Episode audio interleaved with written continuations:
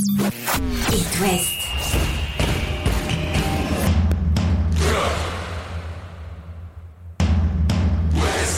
Cop West. Chaque lundi et jeudi à 20h. Simon Rongoat, Catel Lagré. Bonsoir Catel Bonsoir Lagré. C'était Coupe de France ce week-end. Je me suis couché tard hier soir, puis j'étais énervée Ah, sur le euh, Rennes-Marseille Ouais. Bah, t'étais énervé, non? Et excitée. Le quoi. Stade Rennais. Ah oui, excité. Ce qui n'est pas la même chose. Après la qualification du Stade Rennais face à l'Olympique de Marseille, on va commencer par ça. D'ailleurs, débriefer ce match-là, on écoutera le coach Julien Stéphan, sa satisfaction au micro de Romain Wex. Martin Terrier aussi a peut-être pris la confiance nécessaire à retrouver son niveau. On ira ensuite à Laval, fêter avec le Stade Lavallois la qualification. C'était samedi à la Beaujoire face au FC Nantes, une Ligue 2 qui sort une Ligue 1. On est fiers à Laval. Olivier Frappoli, l'entraîneur, nous le dira. On est en colère à Nantes. Jocelyn Gourvenec, le coach nantais, qui peut-être est déjà un peu menacé. En tout cas, il a répondu à cette question et, et la pression commence à on monter faire- tout on va- doucement. on va en user combien dans la saison C'est trois fait par an à Nantes, hein, Ah oui. certaines saisons. Euh, Gourvenec, euh, à peine arrivé, euh, qui commence à être un peu contesté. Menacé, peut-être pas. En tout cas, on en débattra tout à l'heure dans Cop West. Salutations également au stade brestois, qui s'est fait peur, mais qui s'est qualifié pas longtemps euh, à Trélissac. on aura le tirage au sort de toutes ces équipes-là pour parler de ces huitièmes de finale de la Coupe de France et un peu de mercato aussi, Oui, Catel. du côté de Lorient notamment. Allez, c'est parti. Chaque lundi et jeudi, C'est Cop West sur It West. Avec le Stade Rennais qui euh, s'impose à l'issue de la séance de tir au but face à l'Olympique de Marseille, qualification euh, du Stade Rennais pour les huitièmes de finale. On débriefe ce match, mais avant cela, le tirage, Catel. Oui, en huitième de finale, le stade a hérité de Sochaux, équipe de National. Ça se jouera à Bonal le mardi 6 février à 20h45. sur, Février euh, à Bonal, c'est ouais, frisquet. hein. Ouais, ouais, ouais, ouais, ouais. à 20h45 sur euh, Bein. Alors sur le papier, c'est cadeau. hein. Euh, attention quand Non, c'est pas même. Cadeau, c'est une belle équipe de Sochaux. En tout cas, c'est un bon. Alors, je refais, c'est un bon tirage. Attention quand même à ces Sochaliens qui ont éliminé Lorient en 32e, on s'en souvient, et Ah qui oui. se sont fait Reims euh, ce Ouais. week-end. C'est pour ça que ton euh, cadeau pour les. Lorientais. Oui, non, enfin, c'est-à-dire voilà. que pour une fois, Rennes ne tire ni une Ligue 2 ni Oui, une mais Ligue tu te 1. plaignais de Marseille et c'est passé. Oui. Tu disais Oui. Laval pour Nantes, c'est facile. C'est pas, pas je me- passé. oui, c'est pas passé. Tu vois bien, comme quoi. Enfin, hier, c'est passé au tir au but euh, face à Marseille. 9 tirs au but à 8. Les Rennais n'ont raté aucun tir. Même les jeunes, même les auteurs de la boulette sur le but marseillais, on va y revenir. Même Bourigeau, qui avait raté son pénalty dans le temps réglementaire, a réussi son tir au but. Et ça, Ouais. c'est l'école Stéphane. Pour lui, la séance de tir au but, c'est tout sauf une loterie. Il les bosse. Et ça s'est vu hier soir. Il y avait vraiment de la sérénité sur cette séance. C'est Gigot, euh, le Marseillais, qui a tiré comme un agneau. Il avait, il avait Excellent. peur. Il avait peur. Il a stressé un petit peu Bah, l'ami surtout que. Gauthier Gallon est venu le voir. Il est venu le voir, le taquiner Ouais, un peu avant le tir. Ce que, ce que Lopez a fait pendant toute la séance avec les Rennais. Je trouve qu'on laisse faire ça de plus Mais en plus. c'est lamentable. euh, ouais, bon, l'arbitre a moyennement essayé de se mettre entre Bah les deux après, dire bah, non, bien non, sûr. restez sur votre ligne, monsieur le Mais gardien. Gauthier Gallon, il s'est dit tiens, sur le gigot, là, je le sens bien. Il est allé et euh, ça a fait mouche. Il a tiré sur la barre. Alors sur ce match, revenons sur le contenu quand même de cette rencontre entre Rennes et Marseille. Alors, c'était pas folichon, folichon en première période, on va pas se mentir, tout n'était pas euh, euh, parfait, euh, les Rennais n'étaient pas dans, dans leur match, ça a été mieux en fin de première euh, période. Il y a eu d'abord ce but marseillais sur à nouveau. Une boulette. Alors là, euh, les torts sont partagés Une entre. Bélocian et Guéla- et Guéladoué, une erreur euh, défensive. Juste avant la mi-temps, euh, penalty pour Rennes. On se dit que c'est le bon moment pour recoller, sauf que Bourigeau échoue. Et euh, c'est finalement Martin Terrier qui égalise à la à 53e. Ça a été mieux en fin de première mi-temps et surtout les Rennais ont eu un gros temps fort à l'entame de la seconde euh, période. Julien Stéphane les a bien remobilisés et là on a retrouvé le stade rennais. Le coach, on l'écoute après le match. Je suis content pour différentes raisons. D'abord parce que je trouve que l'équipe a montré des qualités euh, mentales euh, au-dessus de la moyenne, avec les circonstances en fin de première mi-temps du, du pénalty arrêté par Paul Lopez. Il a fallu vite repartir en début de deuxième et, et les gars ont réussi à faire abstraction de ça en égalisant très rapidement. Et puis après, dans cette séance de tir au but où euh, on était à chaque fois derrière et donc il fallait euh, marquer à chaque fois pour rester, pour revenir à égalité ou pour rester en, vie dans la compétition à, à partir du sixième tireur. Donc c'est c'est génial pour eux d'avoir pu partager ça aussi avec le public à la fin parce que je pense que c'est euh, des moments qui peuvent être également fondateurs dans la deuxième partie de saison pour, euh, pour ce groupe. La deuxième période euh, a été vraiment intéressante parce que là, on a retrouvé un stade euh, séduisant euh, qui s'est lâché euh, enfin. Euh, et puis, euh, ce que j'ai adoré sur ce match et qui est très prometteur, c'est l'entente Lefebvre-Santa Maria. Euh, Santa Maria a clairement bénéficié de la bouderie de, de Matic. Et Ouais. franchement, entre ces deux-là, ça commence à ressembler à quelque chose de très très bien au milieu de terrain. Ça joue au foot, ça reprend confiance aussi chez Santa Maria parce qu'on en fait à nouveau le taulier Mm. Bien au sûr. milieu de terrain. Un autre qui a peut-être pris le, le petit euh, bonus de confiance qui était nécessaire à lancer véritablement son retour, c'est Martin Terrier. Écoutez-le. Je pense que ça vient récompenser aussi euh, mon match euh, du week-end dernier contre, contre Nice. Je sens que c'est de mieux en mieux. Physiquement, je retrouve un volume de course intéressant. Ça valide ma semaine aussi. Là, on a des, des semaines plus traditionnelles, on va dire, pour préparer aussi les rencontres. Le coach est arrivé au moment où on jouait quasiment tous les trois jours. Donc là, on sent que tactiquement, on est, on est mieux au point. Et ça valide aussi le travail qui a été fait depuis, depuis la reprise. Et c'est tout un plop rennais, Catel, qui attend le retour en forme, en mm. grande forme de, de, Martin Terrier. Ça peut y participer. un petit mot de mercato avant de passer à Stade Lavallois Football Club de, Nantes, à, la Beaujoire. Euh, Truffert courtisé par l'Olympique de Marseille. Oui, mais j'ai vu que Quentin Merlin aussi, alors du coup. Euh, eh oui, on courtise un peu tout le monde. On va en parler côté euh, nantais tout à l'heure. le Stade Rennais n'est pas vendeur. Non, ils l'ont dit. ni, de Truffert ni de Cali. On en reste On va en rester là pour l'instant.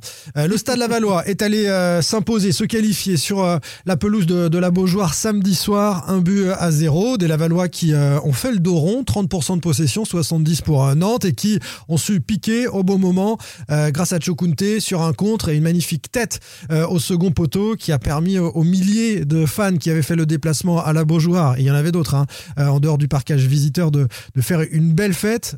une Ligue 2 qui se qualifie, c'est une bonne nouvelle, d'autant que les Valois, avant de débriefer ce match, eh bien, ont un tirage, comme tu disais, cadeau ou plutôt, alors non, plutôt favorable. Alors pas cadeau. Alors je ah, pense que non, je pense ah, pour Laval, c'est pas cadeau. Ben, non, non. Enfin, bon, si c'est une nationale 2, donc c'est le euh, puits. C'est très bien, sauf qu'une nouvelle fois, comme c'est une nationale 2, alors que Laval est sorti en premier du Saladier, on va inverser la rencontre. Donc toujours pas de match à Le Basser. Ce sera en quart de finale. Ben voilà, il va falloir aller se qualifier en Auvergne pour enfin pouvoir euh, jouer à Le Basser. Ce match-là se jouera le mercredi 7 février à 20h30. Maxime Aubois, l'habituel gardien remplaçant des tangos, était dans le but et il a été euh, décisif, euh, pas tant sollicité que ça durant la rencontre. Il y a eu quelques parades à faire, mais surtout 3 euh, et 3 6 surtout sur une tête de Schumert à quelques secondes de la fin, la balle d'égalisation pour les Nantais. Écoutez sa satisfaction après cette qualif. Bah, c'est une, grande satisfaction, une grande joie. Voilà, ça fait 20 ans, comme je l'ai dit, que le club n'avait euh, pas atteint les huitièmes de finale. Donc euh, c'est pas rien quand même.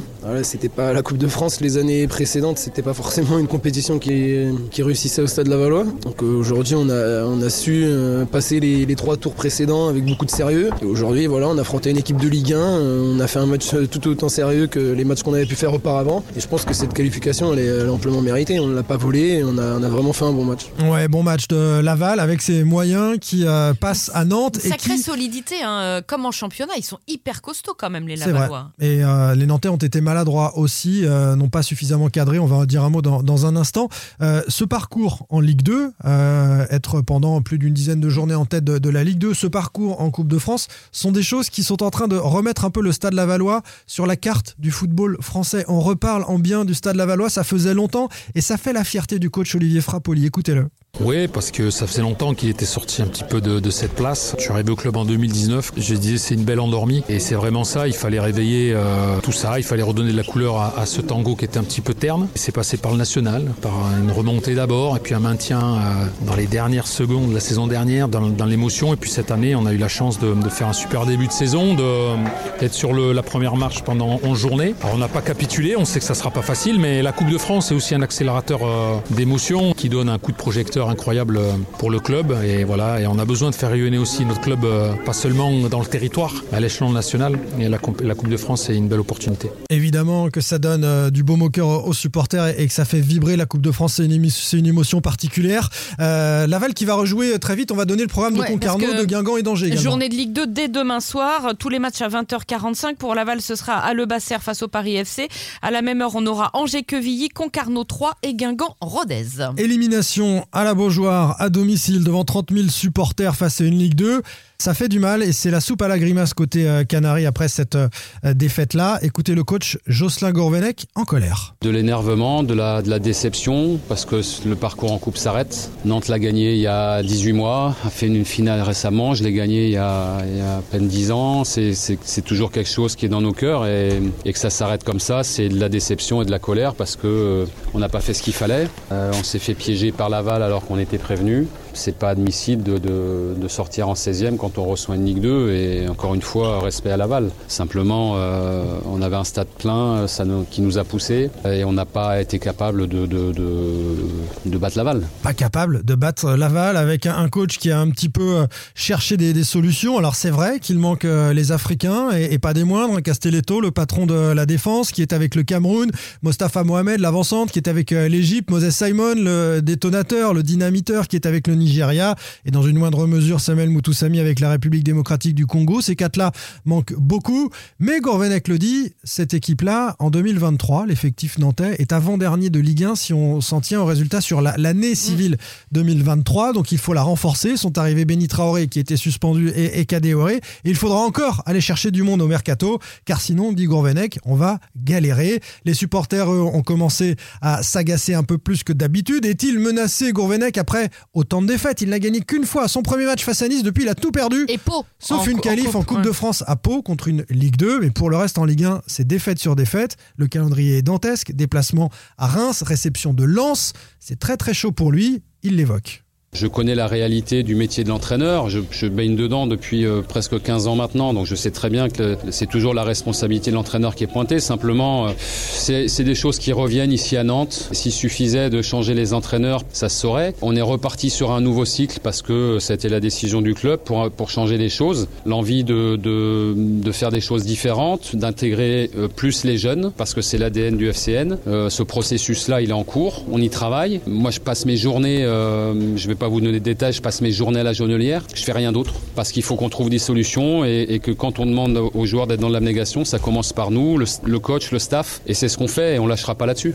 Il veut pas lâcher euh, Gourvenec et il compte sur le retour des joueurs de la Cannes et, le mercato pour que Nantes retrouve un, un visage un peu plus euh, souriant. Les supporters, euh, certains, pas les ultras, qui étaient à discuter avec les joueurs, ils ont demandé des comptes aux, joueurs à l'issue de la rencontre, discussion à ce sujet. Et pendant ce temps-là, d'autres supporters étaient euh, aux grilles en train de secouer les, les, grilles pour montrer leur mécontentement. Donc ça se tend un petit peu autour du, FC Nantes, vous l'avez bien compris. Le stade brestois, Catel est, est, de son côté passé à Trélissac, je le disais en se faisant un petit peu peur puisque Trélissac a ouvert la marque. Oui, Trélissac a ouvert euh, le score. Il avait beaucoup fait tourner, hein, Eric Roy, pour, euh, pour euh, ce match en Dordogne, mais quand Camara, Del Castillo, Mounier, Magnetti sont entrés, bon, ben là, là, immédiatement obtenu et transformé un penalty, et Satriano a marqué le deuxième but à la 88e.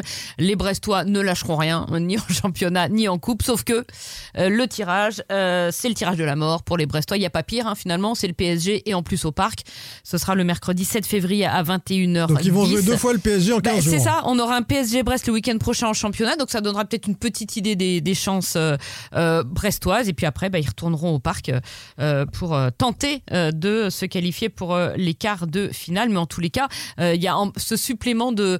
Ça, toi, ça, ça, tourne mal, mais finalement, ils se qualifient quand même. Ouais, enfin, c'est la saison ça tourne mais bien. Oui, évidemment. un mot de mercato pour finir. On a évoqué Quentin Merlin tout à l'heure. Sachez que Nantes a libéré et transféré plutôt Jawen Adjam, donc un arrière gauche qui s'en va. Puis Quentin Merlin, lui, eh bien, ça discute avec Marseille. il se serait même mis d'accord avec l'Olympique de, de, Marseille.